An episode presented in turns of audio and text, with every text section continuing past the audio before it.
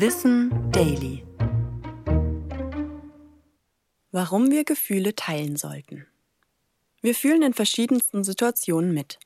Wenn zwei Menschen heiraten, freuen wir uns. Und wenn wir auf Instagram sehen, wie das Baby und das eigene Haustier sich annähern, kommt uns sogar vielleicht ein Tränchen.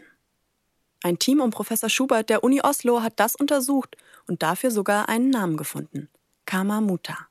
Es setzt sich aus Worten aus dem Sanskrit zusammen und bedeutet etwa gerührt oder bewegt sein. Dieses Gefühl unterscheide sich aber von ähnlichen Emotionen wie Freude oder Liebe und habe eine wichtige soziale Funktion. Denn wenn wir sozusagen das Angebot annehmen, an einem Moment teilzuhaben und mitzufühlen, dann würden wir gemeinschaftliche Gefühle stärken. Denn wir empfinden Kamamuta nicht nur mit unseren Liebsten, sondern können sie auch für vollkommen Unbekannte spüren. Bis zu einem gewissen Grad kann das auch Vorurteile beeinflussen. In der Studie von Schubert wurden Teilnehmenden emotionale Videos von Hochzeitsanträgen homosexueller Paare gezeigt. Diejenigen, die dabei Kamamuta empfanden, freuten sich nicht nur mit den Paaren mit, es wirkte sich auch positiv auf ihre Wahrnehmung gegenüber homosexuellen Menschen aus. Trotzdem braucht es eine gewisse Offenheit, die Gefühle von Kamamuta zuzulassen.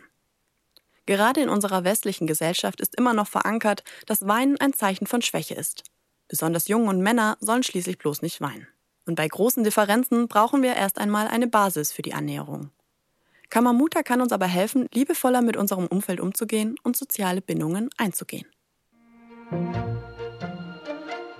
Ich bin Anna Germeck und das war Wissen Daily.